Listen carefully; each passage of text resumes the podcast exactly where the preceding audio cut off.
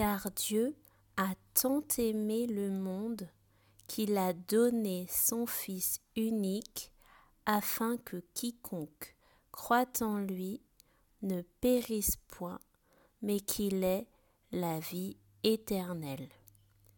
Jean 3, 16